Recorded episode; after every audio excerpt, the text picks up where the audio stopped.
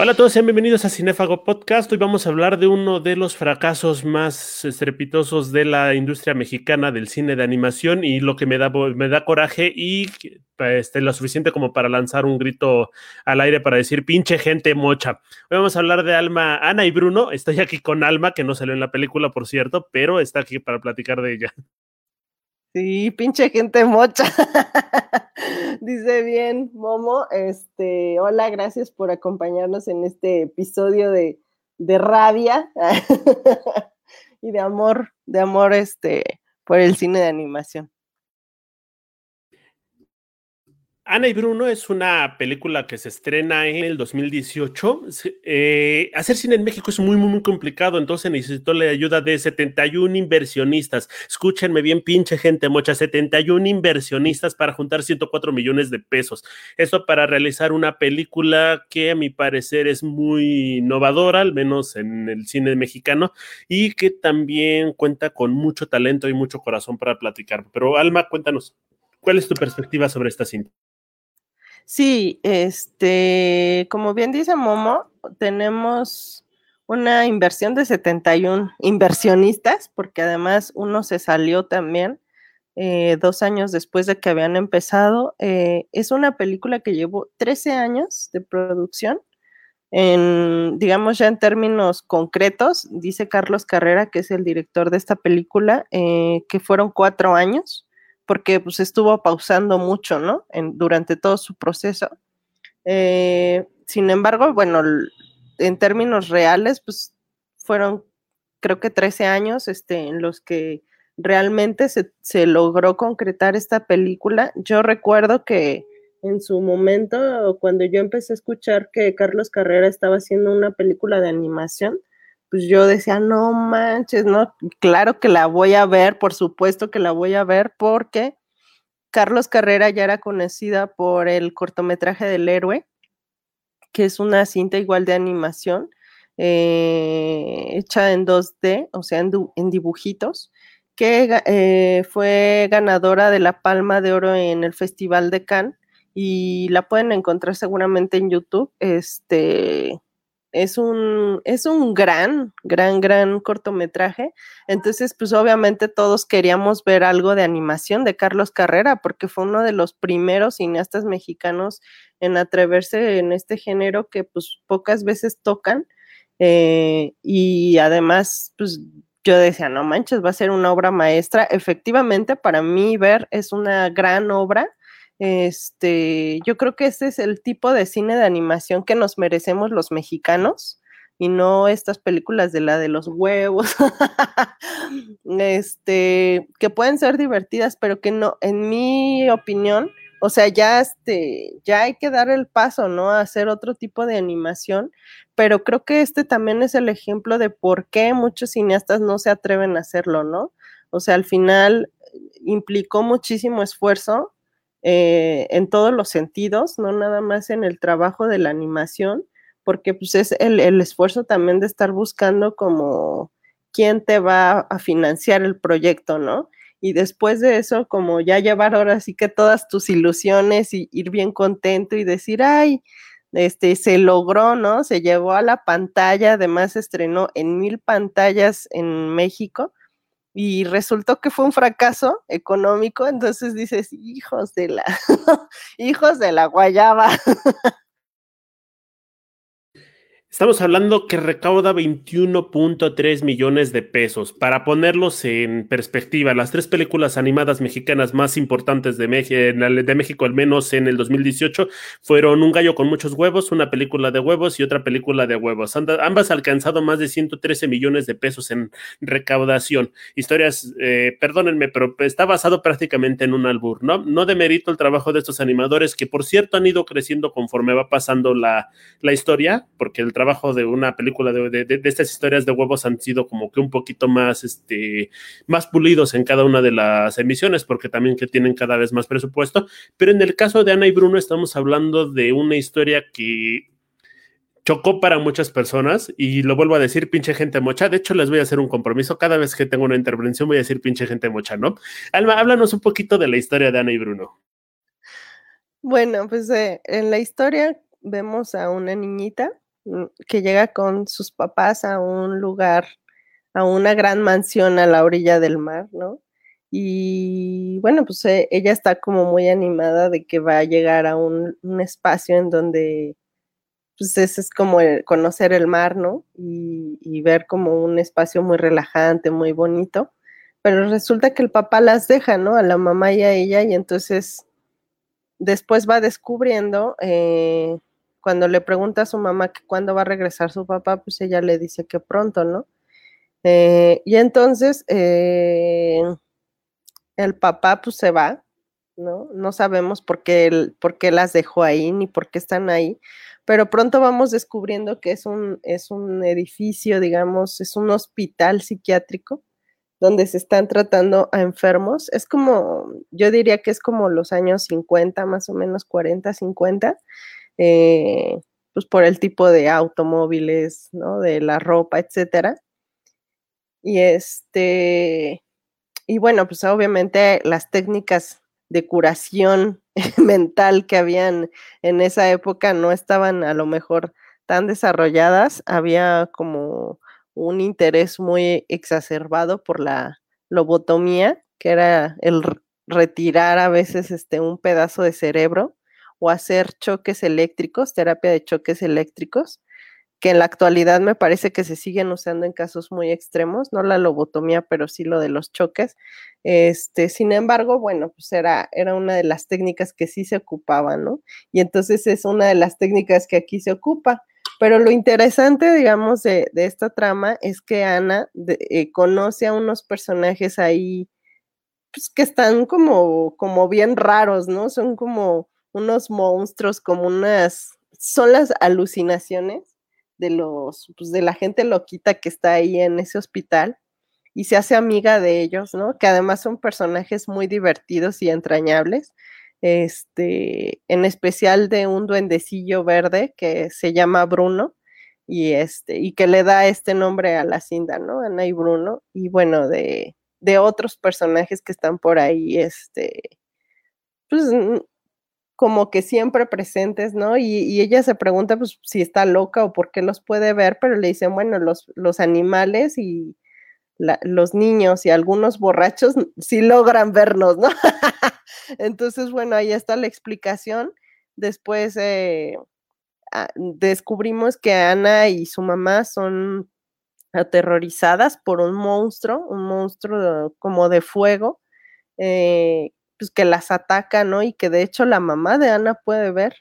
Entonces, Ana necesita o se da la fuga de este monstruo con sus amigos y ellos le, le ayudan eh, porque quieren encontrar a su papá y llevarlo de vuelta a este hospital donde, pues para salvar a su mamá, ¿no? A Carmen. Entonces, bueno, pues a partir de ahí vemos como todo un viaje de Ana con estos personajes y pues ya se va dando como toda la historia. Ahora, quiero aplaudir mucho a Anima Studio porque generalmente toman historias que tienen que ver con México, ¿no? Eh, si bien La leyenda de la Nahuala es una de las películas que más odio y se me hace horrible, eh, por ejemplo, la de la leyenda del charro negro me parece pues, estupenda, ¿no? Tiene como películas muy, muy, muy interesantes que tratan de reflejar estas cuestiones de México que, que nunca se tomaron. Y esta cinta también es una parte de ella, ¿no? Nos habla de un México que pues prácticamente por revolucionario donde tenemos a, este, donde no se tiene un cuidado efectivo de la salud, ¿no? Personas que terminan dañadas y creo que eso fue lo que chocó tanto a la gente mocha, ¿no? El hecho de mencionar cuestiones como la locura, la depresión, la muerte, se les hacía muy fuerte para sus pequeños niños, este, ahora sí vamos a decirlo, frágiles, que, que alguien piense en los niños y demás, ¿no? Eh, pero sí creo que la película tiene dos grandes errores el primero es Ana, a mí me caga Ana, o sea, ya, eso ya es personal, ¿no? Esta niña que habla como de, ay, voy a hablar como mencita, ¿no? Pero fuera de eso, creo que está bien llevado, o sea, tiene que reaccionar como una niña. Yo creo que es más bien es un odio hacia los niños, children phobia me gusta llamarlo. Y la otra cuestión es que nos pasamos mucho tiempo en viajes, o sea, vemos en tren, tren, tren, tren, tren, tren. Eh, es parte de la aventura, pero siento que ya al final cuando se nos narra cómo estos personajes se pueden mover, se puede haber solucionado en un corto, ¿no? Pero aún así la historia me encanta. Sí, bueno, pues el guion tuvo una evolución de dos a tres años, entonces yo creo que lo pensaron bastante como para hacerlo de esta forma. Eh, a mí el personaje de Ana me encanta, o sea que esto, yo creo que ya es cuestión de, de, gustos en ese sentido, porque me gusta mucho, o sea, se me hace muy tierna, el personaje me da mucha ternura, sí, de repente cuando llora, por ejemplo, tiene una voz medio tonta, pero creo que ahí es una cosa de, pues obviamente del doblaje, ¿no? Eh, pero bueno, pues tiene, tiene cosas como, o sea, a mí, para mí ver, o sea, cuando le contesta así de, pues estoy buscando a mi perrito, ¿no? Es como, siento que es como la reacción normal de un niño, como creo que un niño se desenvolvería, entonces para mí es este, pues sí, se vuelve un personaje entrañable eh, y sí, pinche gente mocha, yo concuerdo otra vez con Momo porque la verdad, uno de los... esta película resultó ser un fracaso en taquilla, desgraciadamente. Eh, para este tiempo me parece que ya se había estrenado Coco en México y Coco había sido, pues, puta, un exitazo, ¿no? En, en taquilla creo que logró 800 millones de dólares recaudar eh, y los, en una entrevista que leía, el productor decía, uy, ojalá nosotros lográramos, aunque sea la mitad. Bueno, no lograron ni siquiera, creo que una cuarta parte.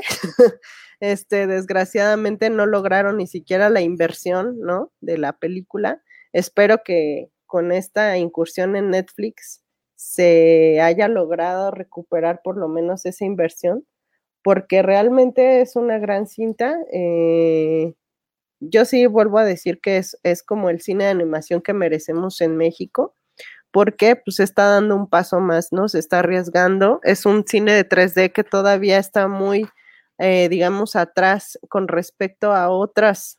Películas que hemos visto en, este, en el mundo, especialmente en Estados Unidos, pero pues resulta una cinta importante, ¿no? Para nuestro país.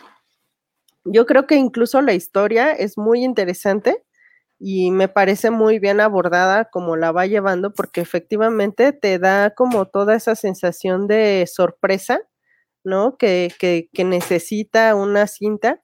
Entonces, pues al final es eh, lo que uno requiere, ¿no? Y la narración va muy bien, eh, te va llevando bien del drama, eh, del, del, personaje, de, pues ahora sí que de lo que está viviendo una niña y de enfrentarse como a la realidad, ¿no? Que, encuentra o que descubre cuando ve que su papá pues está llorando eh, y que no es como que las abandonó, ¿no? Pero de alguna forma es como ver como todo ese desarrollo. Es que no sé si, no sé si decir más, porque no sé qué tanto sea bueno spoilear eh, este en este caso esta película. Yo sí creo que todos los que nos escuchan deben de recomendarla y deben de verla porque de verdad que sí vale mucho la pena, este, y sí da mucho coraje que uno de los de los argumentos que daba la gente eh, que porque no les gustaba la película era que porque no no debía de ser clasificación A porque no era una película apta para niños porque se habla pues de los locos, ¿no? Del psiquiátrico, de la muerte, de muchas cosas. Entonces, pues digo, eh, al final también es parte de la vida, ¿no? Entonces yo creo que sí son temas que se tienen que abordar también con los niños, ¿no? Por eso luego los niños caen gordos, porque, pues porque los quieren tratar como, no sé cómo los quieren tratar, pero digo, al final es, eh, esto es un, es un tema que también se debe de abordar, ¿no? O sea, la locura también forma parte, o sea, digo, no sé si se han dado cuenta, pero también hay niños que tienen problemas mentales, ¿no? Y que viven a lo mejor hasta en hospitales psiquiátricos o que viven con, con familiares que tienen estos problemas y los tienen que enfrentar a diario, ¿no? Entonces, hay un chingo de gente en el mundo que está enferma, que está loca y que nunca jamás se trató en su vida. Entonces, ¿qué onda? ¿Qué onda? A ver, gente mocha, a ver, explíquenos. Vamos a hacer algo diferente en este podcast, no vamos a spoilear. Me gusta lo que dices y sí, que le tengo tanto cariño a esta película como para decirle a la pinche gente mucha que se dedique a verla como tal. Ahora, las actuaciones de voz, los, el doblaje me gusta bastante. Marina de Tavira está como el personaje más acartonado. El personaje del excusado me da asco en todos los sentidos, se me olvidó decirlo. También sale Damián Alcázar, está Julieta Gurrola, está Actor Bonilla, Actor Bonilla, por favor, tienen que verlo.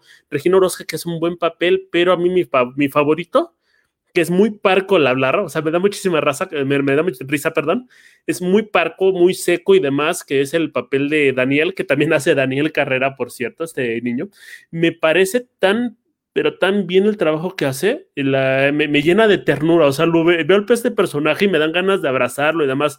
No es machismo de querer a este personaje y no querer a Ana, porque Ana habla con, me parece muy tonta, pero este personaje de Daniel, aparte de, es muy ingenuo, por eso me encanta, ¿no? O sea, creo que es, a mi parecer, o sea, es el personaje más secundario, el que menos hace y es el que más me gusta. Sí, está bien, está muy bonito. O sea, a mí los personajes infantiles me gustaron mucho. Ana de repente pues se vuelve ahí como una niña también medio egoísta en una escena con Daniel. Y, y Daniel es, es como ese amigo leal, ¿no? Que pues todos quisiéramos encontrar. De hecho, hay una, una secuencia ahí donde Ana y, digo, Ana y Daniel este, pues, se meten a un coche, ¿no? Y de hecho decía Carlos Carrera que a él le gustaba meter como estas, estas partes, digamos, de, de los, de, los detalles mexicanos dentro de eh, lo que es la película, ¿no? Y esa es uno de los detalles, es la taquería. Dice, ¿por qué en una película mexicana no hay tacos? Si los tacos son súper mexicanos, ¿no? Entonces, pues bueno, es parte de, de, como toda esa magia, ¿no? Y vemos ese pueblito, eh, que es San Marcos, ¿no? Que es ahí un pueblito, pues muy típico también mexicano, dice, o sea, no quise meter como el, los clásicos mariachis o los clásicos, ¿no? Pero pues ahí están como representadas esas imágenes. Supongo que también es complicado hacer como todo ese dibujo o toda esa animación de los, del, de la, pues de, cómo está el pueblo, ¿no? también veía por ahí en, en algún medio que la, la, imagen de la película iba a ser como en unas tonalidades mucho más verdes como no tan brillantes, no tan definidas, digamos, en la línea. Y de hecho se veía mucho mejor, o sea, en términos visuales, en términos artísticos, se ve mucho mejor, pero se ve un poco más tétrico, digamos, ¿no? Entonces, eso yo creo que fue uno de los, del por qué le cambiaron como a una paleta de colores más brillante para hacerla un poco más para niños. Sin embargo, pues al final no era lo mejor eh, o sea, como que no era lo mejor el propósito. La visión de Carlos Carrera al final también tiene como que esta, esta parte, ¿no? Este, pues yo no la llamaría tétrica, pero sí es una parte más realista a lo mejor, ¿no? Entonces, de hecho, si ustedes ven el héroe, el personaje del dibujo del héroe, pues es también muy parecido al dibujo de Ana, ¿no? Y como esta, estos personajes de cabezas grandes, de ojos grandes, y que además como que se vuelven muy interesantes, ¿no? Y el personaje de Daniel, pues sí, es, es uno de los más bonitos que además, este, como que va cerrando, ¿no? Esta historia y es como ese enlace que tenemos de, de Ana, digamos, con el mundo real, con el mundo imaginario, entonces se vuelve como uno de los de los monitos más interesantes y bien dice Momo, o sea, todas las, las voces que están ahí involucradas pues son súper, este, quedan muy bien, ¿no? Con cada uno de esos personajes. Ahora, hay un personaje que no habla, me da muchísima risa y creo que se puede haber ahondado un poquito en él. Es una señora con cabeza, con cuerpo de búho me recordó muchísimo a Remedios Barro. Eh, se me hacía que la, estaba internada en el lugar y, quiso hacer como un, como un homenaje a, esta artista, ¿no? Ahora, hay un asunto que a mí no, me termina de cuajar y es el hecho de la relación de Ana y Bruno. O sea, yo no le hubiera puesto Ana y Bruno, le hubiera puesto otro nombre, ¿no? Historias de un loquero, no sé. Las, las flipantes aventuras de este, Doña Loca, ¿no? O algo así. Pero el asunto es que este, no siento que haya una verdadera relación entre Ana y Bruno. Son muy amigos, pero no veo química entre ellos. Sí, bueno, pues como que la idea era, yo creo que tener esa conexión a lo mejor de, de Ana con estos personajes este, fantasiosos, ¿no? Y Bruno es como el que de, de, alguna manera es como el líder, ¿no? De estos personajes y es el que también siempre está atendiendo a que Ana cumpla su propósito, ¿no?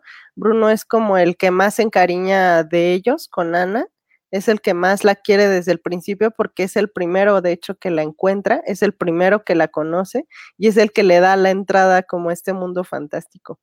Pero pues sí, o sea, digo, le pudieron poner a, le, pudieron haber puesto cualquier otro nombre, yo creo. no sé realmente por qué escogieron ese, ese título. El cuento en el que se basaron, de hecho, se llama Ana nada más. Y bueno, pues sí, digo, al final yo creo que nada más era ese enlace. A mí lo que me llamaba la atención era pensar si había como una idea de ponerle lo, al, eh, nombre a los personajes con respecto a las letras del abecedario, ¿no? Porque decía Ana, Bruno, la C, yo pensaba en Carlos Carrera, pero no sé, porque también está Carmen, que es la mamá, ¿no? Está el niño, que es Daniel, está Choco, que es el Chihuahua, ¿no? A, B, C, H, D. O sea, ¿será posible que tenga? Digo, la verdad no me he dado a la tarea de, de buscar como los nombres de los personajes, pero este, la verdad me parece como muy interesante a lo mejor encontrar esas coincidencias o esas curiosidades y pues no sé, o sea, a mí me llama mucho la atención este, pues cómo, cómo fue armando todo esto Carlos Carrera y bueno, todo el equipo que trabajó con él sí se repiten los nombres, ¿no? Porque también está Risas, perdón, las letras. Está Rosy, está Viuda Negra, está Ana Tig, Carmen, Ricardo, Martita, Emilia, Marta y demás, ¿no? Eh, creo que es muy interesante eso que mencionas, creo que se pueden mencionar muchísimos guiños, tanto a la cultura y demás. Eh, este elefante rosa, eh, el hecho también del alcohólico que me recuerda a José José y la extraña relación que hay entre los dos, tienes el alcoholismo con las alucinaciones, creo, me, me parece fantástico. Al principio me empezó a caer como chocante este personaje que creo que es el que interpreta, interpreta a Rosy, eh, perdón, Regina Orozco, el del elefante, pero conforme va avanzando la historia, esa, esa es entrañable, ¿eh? y la lección que le dan a me encantó, o sea, fue como un cachetadón, una amiga, date cuenta, que me fascina, ¿eh? está súper chido ese elemento.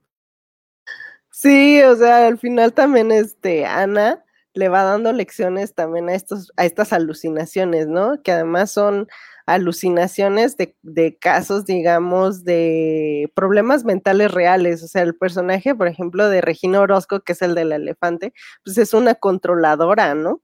es una celosa, una controladora y, se, y que la vemos al final, este, o bueno, es que no queremos dar spoilers, pero bueno, el, el alcohólico pues está enamorado de esa controladora, ¿no? Qué chistoso que, que tiene como ese interés. Eh, y bueno, pues ahí vamos viendo como todas las locuras de estos personajes. Este, por ejemplo, lo de la taza del baño, pues, ¿por qué, no? O el de la música, el de la rocola, ¿por qué una rocola?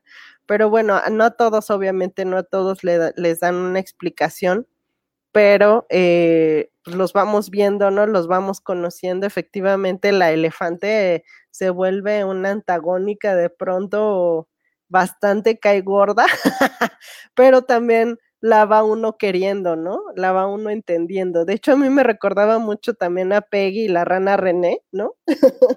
Como de, ay, o sea, te quiero a huevo y a huevo vas a estar conmigo, ¿no? En el caso de Bruno.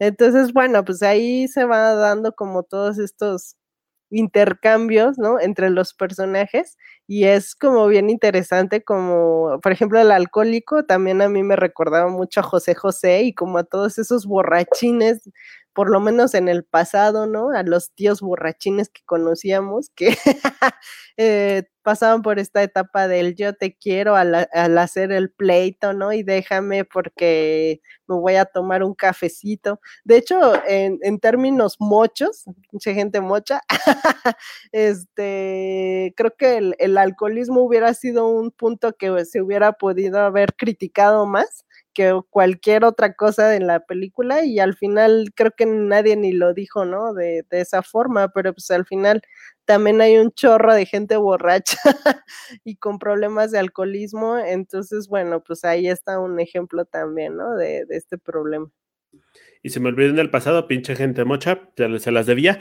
Y ahora, te, creo que una parte muy importante de la película es el hecho de que nos dice que todos tenemos un rasgo de locura, ¿no?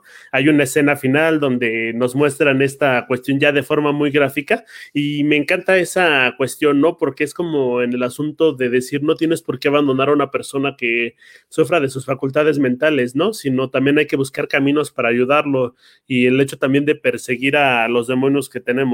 Y para la gente mucha alma, dime, ¿cómo viste tú esta cuestión que a mí me parece un hueco en el guion? Me gusta, pero siento que es un hueco, el hecho de la interacción que tienen estos personajes con el mundo real, porque siento que de repente pueden tocar y hacer cosas en el mundo real, pero de repente no. Sí, pues este, no sé, creo que ahí hay un, un poquito de que se dieron como la licencia, ¿no? De, de darle a los personajes a lo mejor una especie de interacción fantasmal, pero en realidad pues sí, o sea, digo, nada más, o sea, cuando estamos pensando en una alucinación, no sé, o sea, creo que ya eso ya es una interpretación de cada quien. Creo que tal vez pudo haber sido una falla, pero también puede ser que la mente humana llegue a tener ese poder, ¿no? de mover cosas. Hablando de locos. Pero bueno, pues este es, al final es una película de ficción, es una película de animación y pues se pueden dar las licencias que quieran. Yo le doy la licencia que quiera a Carlos Carrera para hacer este pues lo que quiera en esta historia y bueno, a mí me divirtió mucho, yo, yo diría que es una película que de verdad todo el mundo tiene que ver, tiene incluso yo creo que es un ejemplo también de buen cine porque yo siento que aquí también sí está bien llevado, por ejemplo, toda esta interacción de la música, ¿no? Que a veces la música está muy de más, está muy por encima a veces de las películas o le quita incluso, en vez de, de darle, le quita emoción o le quita presencia, ¿no? Y aquí creo que va muy acorde, o sea, como con todo el trabajo que se logró y yo, yo sí, o sea, yo sí diría que pues hay, hay que apoyar este tipo de cine siempre que se pueda. Véanlo, de verdad, recomiéndenlo y pues no sé qué, yo no sé qué más decir, Momo, porque la verdad a mí me gustó mucho esta película y me cae gorda la gente mocha que por su culpa no logró ni siquiera recaudar lo que habían invertido, ¿no? Creo que la gente tiene libertad de ver lo que quiera, pero si las ideas son de, ay, es que puede asustar al pendejo de mi hijo, eso sí es de gente mocha, ¿no? Entonces, pinche gente mocha al respecto. Eh, creo que es una película muy triste y muy esperanzadora a la vez, ¿no? A mí me dieron ganas de llorar en unas cuantas ocasiones. Creo que también el final es muy enternecedor. Eh, está súper bien manejado. Siento que hay, hay problemitas muy chiquititos. O sea, el hecho de que un ciego pueda conducirme eh, de esa manera, ajá, me causa, no, o sea, de, nada, los hijos no pueden conducir, perdón, perdónenme por no querer ser este, políticamente correcto, pero pues es muy complicado esas situaciones, ¿no? Eh, pero sí creo que es entrañable, creo que es un, tiene que convertirse en un clásico de culto y ojalá que esta incursión en Netflix les esté dando muchísimo varo o les vaya a dar varo o les dé la confianza de inversionistas y la gente para que lo sigue, siguen llevando a cabo este tipo de proyectos. Sí, porque no queremos que se acabe la carrera de Carlos Carrera, no queremos que, o sea, ¿cuánto tiempo hemos tenido que esperar para ver esta película? La verdad es que fue muchísimo tiempo de espera y yo, yo diría que no nos decepcionó. A muchos no nos decepcionó, nos encantó. Las críticas fueron muy buenas, las críticas de, pues, de los críticos, digamos, de cine, este, fueron muy buenas en su momento. Y esta película merece, ¿no? Esa oportunidad y los que trabajaron tan fuerte para sacarla adelante, yo creo que también merecen la oportunidad de seguir haciendo más cosas porque pues es que eso yo sí siento que es como realmente lo que merecemos de verdad como, como audiencia mexicana, o sea, películas más inteligentes, películas que hablen de, de problemas o de, de, temas interesantes, de películas que no menosprecien tampoco a los niños, ¿no? Porque los niños también son inteligentes y son capaces de entender un chingo de cosas. A veces los que no son inteligentes son los papás, ¿no? Que hacen a niños pendejos. porque pues al final esto, o sea, esto también es como de, es, es una cosa que está en la vida, ¿no? Cotidiana, entonces pues hay que hablar, hay que hablar de todo lo que existe, claro, pues obviamente con, con los términos que un niño pueda entender, pero, o sea, a mí me gustó mucho, por ejemplo, Coco de Disney, pero no todo es Coco, ¿no? No todo es Coco, no todo tiene que ser siempre Disney, no todo tiene, que ser Pixar, no todo tiene que ser las princesas cuando estamos hablando de animación. Yo creo que los niños mexicanos se merecen estos tipos de animaciones, este tipo de historias, ¿no? Porque somos una cultura que necesitamos también crecer, ¿no? Intelectualmente y aparte también visualmente, o sea, tenemos que ser más exigentes, o sea, porque siempre nos vamos a tener que estar conformando con, pues, con lo que se pueda, ¿no? Yo creo que los inversionistas tienen que despertar y decir, güey, esto vale la pena, ¿no? Esto vale la pena y hay que invertirle. Entonces, pues todos a echarle ganas a difundir esta película porque la verdad vale mucho la pena. hay que subirla, hay que subirla como la espuma. Hace poquito mencionaban que la película Soul de Pixar de Disney no era para niños. La neta, yo considero que Anne Bruno es superior. Dirán, en cuanto a técnica, sí, se la lleva de calle totalmente Sol de Disney, pero en cuanto a historia, en cuanto a manejo de personajes, creo que esta es infinitamente superior, tiene un mensaje mucho más importante. Y pues nada más me quedaría decirles que vayan a las redes sociales de Carlos Carrera, de Marina Tavira, de, Mariana, de, de también de Alcázar, Héctor Bonilla, eh, Regina Orozco y demás y por favor váyanle a dar mucho amor, díganles, vi tu trabajo en Ana y Bruno y por, por favor sigue haciendo cosas como esas porque es bellísimo. Sí, por favor, apoyen este tipo de cine y apoyen a Carlos Carrera, apoyen a toda la gente que estuvo involucrada, porque la verdad que sí, yo creo que hacer cine de cualquier tipo, aunque sea malo, es un, es un esfuerzo, es un esfuerzo grande, eso siempre se tiene que reconocer, que hay gente que se avienta a hacerlo, ¿no? Hay gente que tiene, ahora sí que los, ¿no?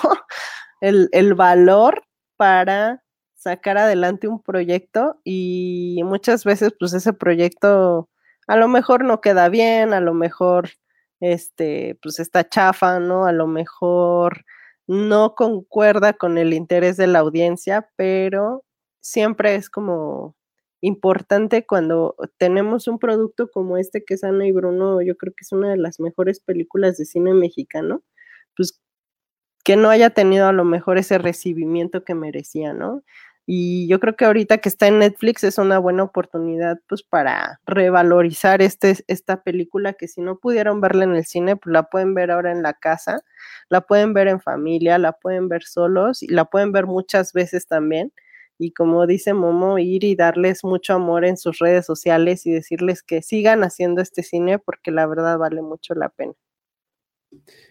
Ahora, las tres películas mexicanas, bueno, basadas en lo mexicano, si ve a Coco, pero también ve el libro de la vida y ve a Ney Bruno, ¿no? También échese las de Anima Estudio de la leyenda de la Nahuala y esas cosas. Bueno, la leyenda de la Nahuala no, saltes esas y, después sigue. Pero bueno, Alma, con eso terminamos. Pinche gente mocha, también terminamos. Eh, muchísimas gracias, Alma la loca. Muchas gracias, Momo. Gracias a la gente loca que nos oye. gracias a la gente que nos apoya también. Y pues les mandamos muchos besos llenos de Ana y Bruno. Cuídense mucho y no sean gente de esa que es pinche mocha.